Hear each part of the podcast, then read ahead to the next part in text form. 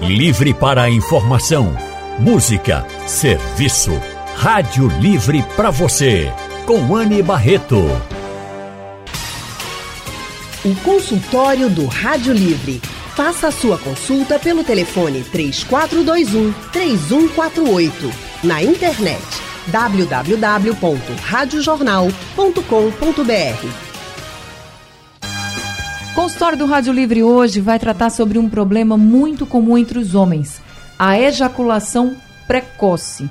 Esse é um problema, gente, que atinge cerca de 30% dos homens no nosso país. E para conversar sobre ejaculação precoce, nós convidamos o médico urologista Dr. Dimas Antunes.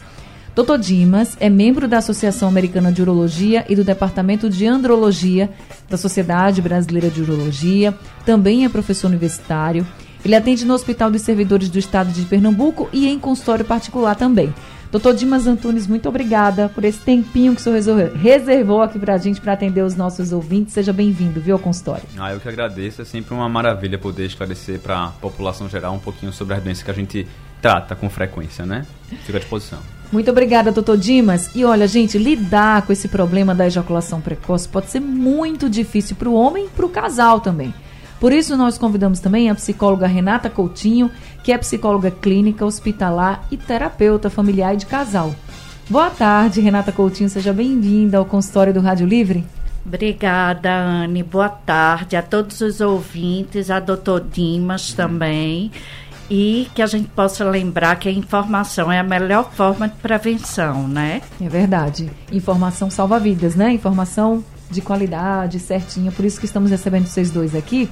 E eu queria também já convidar os nossos ouvintes a participarem. A gente já está recebendo aqui algumas perguntas dos ouvintes desde o comecinho do Rádio Livre, mas se você quiser participar deste consultório de hoje, manda aí suas perguntas pelo nosso WhatsApp. 99147 8520 é o número do WhatsApp da Rádio Jornal para você participar aqui do consultório, para você tirar todas as suas dúvidas. Então vamos começar aqui o consultório falando sobre a ejaculação precoce. E eu queria saber do senhor, doutor Dimas, o que se leva em consideração para dar o diagnóstico de ejaculação precoce? Assim, não, você realmente tem esse problema? Perfeita essa pergunta. Eu acho que tem que começar por aí mesmo, né? Então, assim, ejaculação precoce, a definição de ejaculação precoce, ela passa por um tripé conceitual, né? Então, a gente precisa de ter três coisas para a gente dizer que um homem é portador de ejaculação precoce. Número um, uma latência ejaculatória curta, ou seja, ejacular rápido demais, e daqui a pouco eu falo o que é que é esse rápido demais. Dois é falta de controle ejaculatório. É, do ponto de vista biológico, não se consegue segurar a ejaculação propriamente dita. Você consegue segurar a premência da ejaculação. Mas seria falta de controle, segunda ponto para definição. E a terceira é incômodo. Incômodo pessoal ou interpessoal. Né? Um paciente pode ter uma latência ejaculatória curta e eventualmente aquilo ali não trazer desconforto nem para ele, nem para sua parceira ou para o seu parceiro. Então, falta de controle, latência curta e incômodo pessoal ou interpessoal. Mas fale sobre esse tempo que o senhor disse da questão da ejaculação precoce. Né? Isso, né? exatamente. Isso é um motivo de discussão entre as grandes sociedades do mundo sobre o que é considerado um tempo normal. E aí já gera aquela ansiedade, será que eu estou no tempo certo, eu não está com o tempo certo? Então, assim, para quem está ouvindo a gente, é, grandes é, estudos populacionais que avaliaram com cronômetro o tempo ejaculatório. Ninguém faz sexo olhando para um cronômetro, né? Vamos, vamos, vamos, combinar. Mas, assim, é, estudos que envolveram cronômetro, etc., falam que o tempo médio, o tempo mediano de grandes populações é de 5,2 a 5,6 minutos. Isso é considerado normal, né? Então, olha assim, é, um casal pode ser disfuncional por uma questão de tempo, mas, por definição, as boas partes da sociedade vão dar esse tempo. Então, a gente diz assim, ó, ejaculação precoce primária, ou seja, aquele paciente que sempre foi um ejaculador precoce, desde que ele se entende por gente, desde seus primeiros encontros sexuais, esse tempo é de 1 a 2 minutos. É, é, na literatura, a gente vai encontrar como IELT, que é um tempo de latência é, ejaculatória, né? Intravaginal ejaculatória surgiu com essa definição. Para aquele paciente que não era um ejaculador precoce e depois de um tempo passou a ser um ejaculador precoce, esse tempo é um pouquinho maior, é um tempo de 3 minutos. Mas mais uma vez, né? Então, primária 1 a 2 minutos, secundária, aquele paciente que era supostamente normal e passou a ser um ejaculador precoce, 3 minutos. Existem outros dados mais, mais, é, mais graves, que é aquele paciente que tem uma ejaculação pré-coito, ou seja, antes de, de penetração, antes da penetração, nas preliminares, ele já, já ejaculou. Definitivamente, isso é ejaculação precoce. Então, assim que colocou o pênis na vagina, ejaculou. Também ejaculação precoce, tá? E outra coisa importante é, é para a gente também diferenciar uma coisa que é eventual do que uma coisa que é frequente, é que assim boa parte da sociedade vai entender que isso tem que acontecer de forma reiteradas, né? Então, um paciente que tem mais do que 75, 75 a 100% dos seus encontros sexuais penetrativos, ele tem um ejaculador precoce, realmente ele é um ejaculador precoce. Mas se for eventual, a gente nem chama isso de ejaculação precoce, a gente chama de ejaculação precoce simile ou ejaculação precoce variável. Outra definição que também confunde as pessoas é o que se chama de ejaculação precoce subjetiva, que é aquele paciente que na verdade ele não é um ejaculador precoce. Você vai perguntar para ele, ó, quanto tempo você demora mais ou menos com o seu parceiro, sua parceira? Ah, doutor, 20 minutos, meia hora. Meu amigo, você está muito bem e não sabe. Então isso se chama de ejaculação precoce subjetiva. Ele está muito bem, eu só preciso reconceber a régua na cabeça dele, né? Então, é, essas são as definições. Primária, 1 a 2 minutos secundária 3 minutos. Lembre sempre que tem que ter desconforto para o paciente uhum. ou para o casal e falta de controle. E aí eu vou passar aqui já a palavra para Renata, porque quando há desconforto entre o casal, isso pode ser um problema, né, Renata? Como lidar com essa situação? É, na, é um grande problema, né, quando isso acontece, porque causa um, uma disfunção no casal, né? Se está num grau de realmente incomodar, né? De estar tá prejudicando aquela relação. Então, conversar sempre, porque é conversando que se chega a um denominador comum e é não se encucar tanto. É outra questão, porque eu vejo muito que as pessoas ficam com tanto medo de ter de novo que aí isso termina sendo um chamariz para que ela tenha, entende? Como se fosse um gatilho. Exatamente, um gatilho. Exatamente, Anne. Então, é, tem que lidar com a situação, tentar lidar pelo menos de forma natural. Seria isso assim, Renata? Veja, conversar, tomar as medidas que são necessárias, por exemplo, procurar um urologista, né, fazer uma terapia sexual. Então, são, são é, alicerces que vão ajudar muito. Entende? Se perceber que está havendo o problema, então busca ajuda. Agora, é, o caminho é buscar ajuda e não se encucar cada vez mais. Entendi. Se a pessoa não conversa e não vai procurar ajuda, o problema vai se agravando ali. E aí não tem como, não tem como ter, ter paz, vamos dizer assim, na relação, né? Porque fica um ali, um do lado, outro do outro, meio que medindo forças e sem ter uma solução. Seria mais ou menos por aí, Renata? Porque eu acho que é difícil para o homem falar também, né? Uhum. Eu acho que esbarra muito nisso, né? Eu acho que a mulher talvez seja até mais fácil de falar, mas o homem não, né? Porque o homem tem aquela tem aquela cultura, né, de que tem que ser viril, enfim. Você, você bate, você encontra muita gente desse tipo? Muita, Anne, mas uma coisa que assim tem me chamado muita atenção é a quantidade de homens que tem buscado o trabalho pessoal, que sabe? Bom. Por N motivos. Então, eu acho que aos poucos isso está mudando de configuração. Realmente, isso é uma coisa muito positiva. Agora, sem dúvidas que, um, que o homem, né, ele tem culturalmente essa necessidade de ser viril, de ser bom de cama, de é, é, querer satisfazer a mulher. Então, quando ele não está conseguindo isso, é um desconforto muito grande. Mas, assim, encarar isso de uma forma é, normal, com uma certa normalidade e buscar ajuda são os melhores caminhos. Gente, tem algumas causas, tá? Para a ejaculação precoce, que a gente vai conversar aqui no consultório com o doutor Dimas ainda hoje. E eu quero já convidar você também para participar do consultório, mandando mensagens para o nosso WhatsApp, perguntas 99147 8520 é o número do WhatsApp da Rádio Jornal para você participar. Já temos participação dos nossos ouvintes e o Marcelo é o primeiro deles a mandar um áudio aqui para a gente. Vamos ouvir. Olá, boa tarde. Meu nome é Marcelo, moro na rua Professor Joaquim Amazonas, Pacheco Jaboatão. Eu gostaria de saber se esse, esse problema de ejaculação precoce tem idade. Eu tenho 52 anos, eu queria saber se tem, tem idade ou não. Obrigada, Marcelo, pela sua pergunta. Doutor Dimas. Não, ejaculação precoce não tem idade. Inclusive, é, ejaculação precoce é uma disfunção sexual que ela pode acometer qualquer idade mesmo, inclusive a disfunção sexual mais comum no paciente mais jovem, tem pacientes que nascem sendo ejaculadores precoces, né?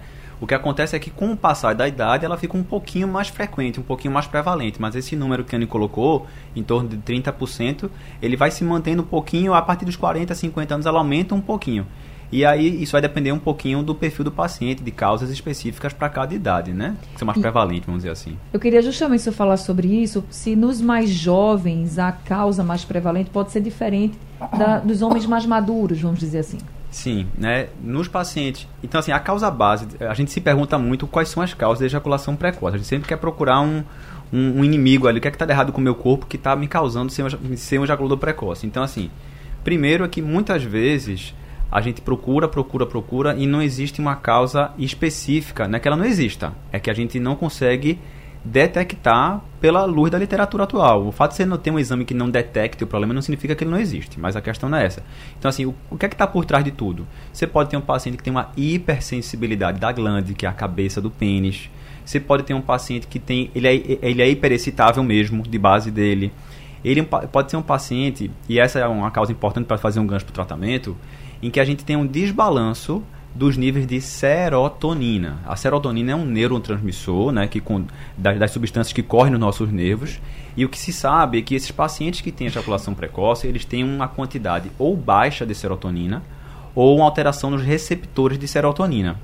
E isso leva a um desbalanço entre excitação e desexcitação. Então, assim, a ocitocina, que é outra. Existem substâncias que são pró-excitatórias e existem substâncias que são contra a excitação. Pois bem, a serotonina, ela é contra a excitação. Então, no paciente que tem um desbalanço, ele tem ocitocina demais e serotonina de menos, ele está excitado demais. Então, esse desbalanço pode ser a causa da ejaculação precoce e o tratamento medicamentoso se baseia nisso. Agora, existem sim causas com a idade, por exemplo. Pacientes que têm prostatite, que é um processo inflamatório da próstata. A própria hiperplasia prostática pode cursar, alguns sintomas do trato urinário baixo podem vir juntos. Outra causa importante a gente, que a gente sempre rastreia, não, não acha tanto, mas a gente sempre rastreia hipertiroidismo. Pacientes que têm problema da tireoide acelerada demais, eles podem ter ejaculação precoce, né?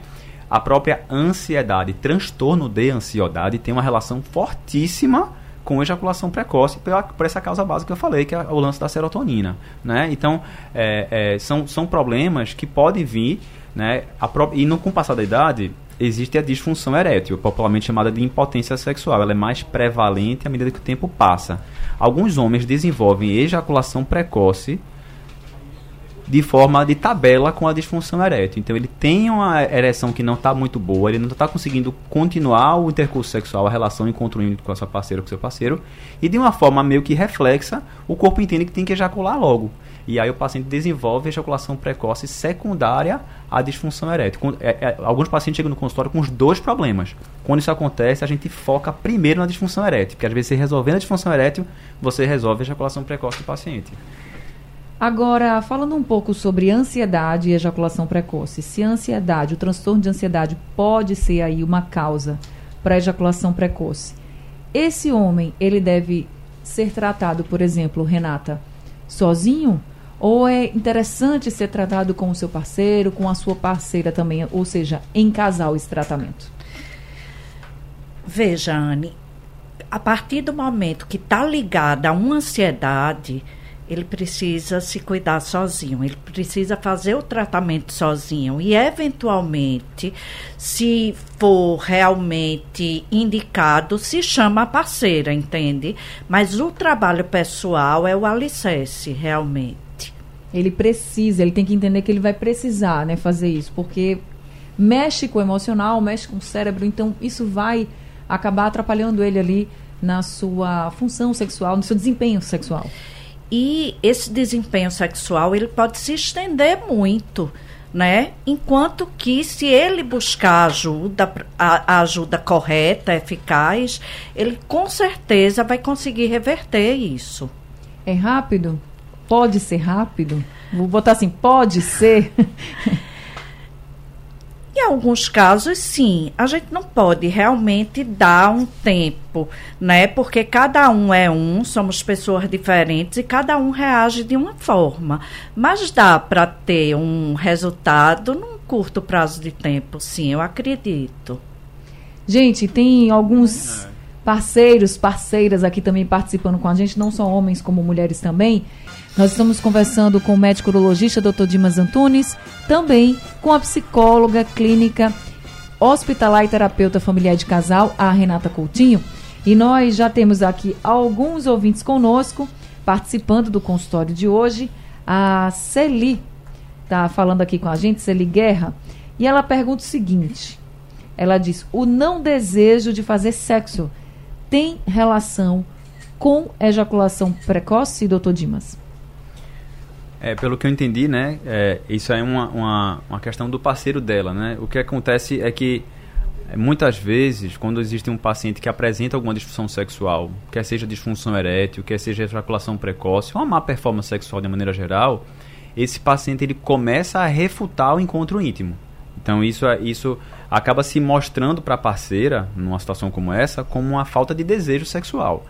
É, existe um problema de saúde, realmente, né, que tem, tem CID, tem Código Internacional da Doença, existe um, um problema de saúde chamado de desejo sexual hipoativo.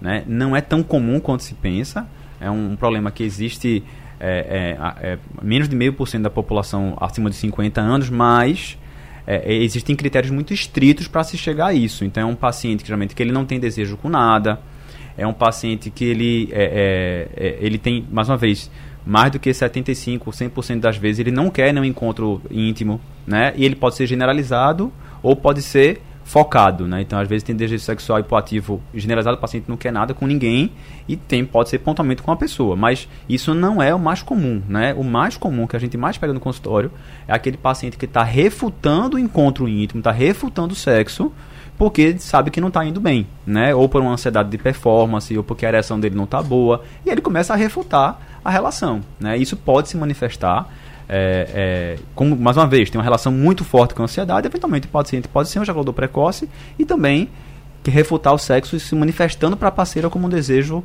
é, é, uma falta de desejo, né? Quando na verdade, se ele procura uma assistência e entende que isso pode ser tratado, existem abordagens psicoterápicas, exercícios é, masturbatórios, medicações específicas para isso. E é por isso que a informação é tão importante. Começa o tratamento e eventualmente esse caldo se reverte. Né? Ele, esse desejo, na verdade, essa falta de desejo, na verdade, não era uma falta de desejo, é porque ele estava mandando mal, entre aspas, e ele não está querendo nada com ninguém para não, não passar vergonha, vamos dizer assim.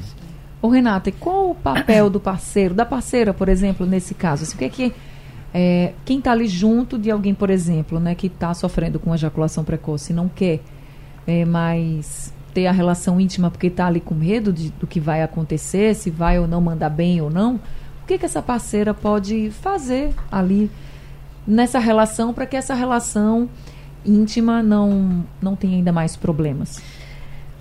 Acolher. Acolher é sempre o melhor caminho. Porque se a parceira também inculcar, aí a coisa realmente toma um, um, um vulto imenso.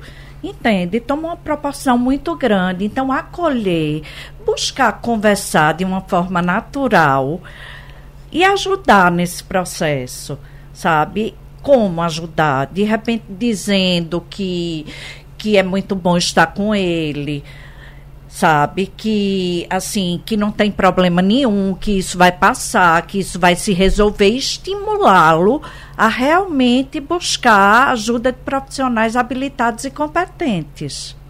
Tá certo. Vamos agora ouvir Marcos? Ele mandou um áudio aqui para a gente fazendo uma pergunta. Boa tarde Ana Barreto. Boa tarde aí os doutores. Aqui é Marcos Cinema de Jaboatão dos Guararapes a minha pergunta é para um não é para mim sabe para um colega meu, ele sempre pede para eu perguntar essas coisas na rádio, que ele é envergonhado. Quem tem já ejaculação precoce tem e toma, aliás, uma dose de uísque, não para ficar embriagado, se retarda. Aí pergunto, é certo esse tipo de manuseio? Obrigado, Rádio Jornal. Doutor Dimas, relação aí bebida alcoólica. Pronto, Marcos, você pode falar para esse amigo seu que, veja, como médico eu não vou prescrever álcool para ninguém, mas pelo fato de eventualmente fazer parte do momento, do encontro de um, às vezes um jantar, como eu estava comentando previamente, né? A quebra da ansiedade que eventualmente pode vir com álcool, pode contribuir para um relaxamento e aquilo retardar o tempo ejaculatório, né? mais uma vez, né, a gente não prescreve bebida alcoólica, ah, tomar uma dose de uísque meia hora antes da relação para ninguém, né? Na verdade, o tratamento, o tratamento é que o paciente, mais uma vez, né, existe a abordagem é, psicológica do paciente, existem medicações desenhadas para isso, né? É, e mais uma vez, é, terapias cognitivo-comportamentais, o que é, que é isso? É o paciente começar a entender em que cenário ele fica mais ansioso e começar a ter uma abordagem própria para aquilo. Isso é muito particular. Né? Então, tem pacientes que eles vão entender, opa, eu, sei lá, quando chega a conta de luz eu começo a ficar mais nervoso, quando chega as contas lá em casa, eu fico, opa, peraí, eu já entendi a situação. Então eu tenho cognição, eu tenho conhecimento sobre esse fato. Que medida eu vou tomar? Ah, não, peraí. Eu vou me organizar e vou pagar. Papá. O sexo, muitas vezes, é a ponta do iceberg. Né? Aquilo é um domínio da vida de uma pessoa. É mais um domínio da vida sexual, da, da vida a dois. Uhum. Né? Uma, a vida a dois não se resume a uma penetração. Né? Então, é, é, importante que isso faça parte de um contexto grande. Né? Às vezes tem um casal que é disfuncional por, por N razões e entender esse casal é super interessante. Né? O doutor tem até medicações novas para tratar a ejaculação precoce, né? Isso. Então, assim, hoje em dia, no Brasil e no mundo, a única medicação com indicação em bula para o tratamento de ejaculação precoce se chama dapoxetina. Então, assim, como é que é o mecanismo de ação dessas medicações? Eu estava falando sobre a serotonina no, no começo da conversa da gente. A serotonina, ela está desregulada nesses pacientes com ejaculação precoce. Então, o que essas substâncias fazem, esses inibidores de recaptação de serotonina fazem, é aumentar a quantidade de serotonina para equilibrar aquele desbalanço e fazer com que o paciente tenha um aumento do tempo ejaculatório. E às vezes, o simples fato de você quebrar o ciclo faz o paciente ganhar mais confiança e aquela danada daquela ansiedade de performance ir embora. Então, como ele começa a, ah, não, começa a ganhar tempo, ele vai começando a entender, em, em se envolver mais na, na relação. E outra coisa, né, é super importante os pacientes saberem, principalmente os homens, é que sexo não é só penetração, né? Então, a estimulação da parceira ou do parceiro, se for um casal é, é, afetivo, como é que isso se põe, como é que isso está se colocando ao longo da semana, ao longo do mês, etc, né? Então, assim, a medicação realmente é essa, da poxetina, ela foi desenhada para isso. Existem outras medicações que surgiram, que são antidepressivos e ansiolíticos, né, tratamento para tratar transtorno de ansiedade, que como efeito colateral desses remédios passaram a ser usadas de uma forma que a gente chama de off-label, fora da bula, para tratar a ejaculação precoce.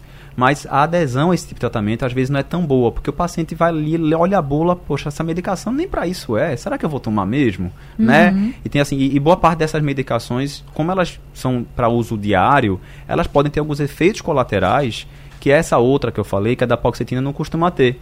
Porque essa substância, é, que foi desenhada para essa finalidade, ela foi desenhada para um uso rápido. Então, como é, que se, como é que se dá esse remédio? O paciente toma o comprimido uma a três horas da relação, e tem a relação. Em menos de duas, três, quatro, cinco, seis horas, essa medicação já foi embora do corpo. E aí a gente abre uma janela para tratar tanto aquele paciente jovem que não toma nenhuma medicação, mas eventualmente quer quebrar esse ciclo, como aquele paciente de uma certa idade que já vem tomando 5, 6, 7, 8, 9, 10 tipos de remédio.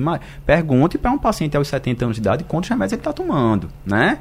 Então, se você joga mais uma medicação, veja se isso faz sentido, você joga mais uma medicação para um paciente de 70 anos de idade que vem para o seu consultório reclamando de ejaculação precoce, para ele ter uma relação uma vez por semana, uma vez a cada 10 dias, faz, não, às vezes não faz tanto sentido. Então, essa janela terapêutica se abre quando a gente começa a ter uma medicação nova para esse fim. Gente, a gente aqui na nossa conversa, muita gente perguntando como é o tratamento, o doutor Dimas acabou aqui explicando né, como é esse tratamento. O importante é que você que está passando por essa situação saiba que isso sim pode acontecer com o seu parceiro, com você, homem. Então não tenha vergonha, procure aí um médico urologista. Se for o caso, tiver indicação também, procure um psicólogo, qual é o problema, né? Eu acho que a gente precisa se cuidar e viver bem. E viver bem. Eu acho que isso que é importante para você, homem, para o seu parceiro, para sua parceira, enfim. Acho que precisa ter essa vida sexual ativa, é com saúde, né? Com prazer de fato e não com preocupação, né? Para todo mundo. Então eu vou ter que encerrar aqui o consultório, mas agradecendo aos ouvintes que participaram com a gente. A gente tentou aqui responder a maioria das perguntas, tinham muitas perguntas falando uhum. sobre medicações, o doutor Dimas acabou explicando aqui e agradecendo também aos nossos convidados. Renata, mais uma vez, obrigada por esse consultório e pelas orientações que você trouxe aqui para os nossos ouvintes. Obrigada, Anne, a você, que você é maravilhosa. Enfim, eu sou até suspeita para falar. oh, muito obrigada, que é a isso. todos os você ouvintes. Que é gentil. E a doutor Dimas também. Foi de muito aprendizado para mim também. Para quem quiser encontrar a Renata, tem o Instagram dela que é o arroba psi.renatacoutinho. Doutor Dimas Antunes, médico urologista que esteve aqui com a gente também explicando e tirando as dúvidas de vocês. Muito obrigada por esse consultório, doutor Dimas. Ah, eu que agradeço a oportunidade. É muito legal a gente poder abertamente falar, né, para o grande público, porque a gente sabe que tem muitos pacientes que estão lá retidos na sua casa, lá sofrendo desnecessariamente, sabendo que tem tratamento e, mais uma vez, né, o tratamento multidisciplinar ele é fundamental. A gente precisa de uma abordagem multidisciplinar, porque às vezes é uma medicação, é, mas a gente precisa de muita coisa para estar envolvido e ter uma assistência melhor para os pacientes. Gente, o Instagram do Dr. Dimas é o doutor.dimasantunes e o número do consultório é o 3221 8448. Obrigada, doutor Dimas. Obrigada, Renata. Obrigada a todos os ouvintes. Consultório do Rádio Livre chegando ao fim hoje. O Rádio Livre de hoje também. A produção foi de Gabriela Bento, trabalhos técnicos de Big Alves e Edilson Lima. No apoio, Valmelo. A coordenação de jornalismo é de Vitor Tavares e a direção de jornalismo é de Mônica Carvalho. Sugestão ou comentário sobre o programa que você acaba de ouvir, envie para o nosso WhatsApp 99147 8520.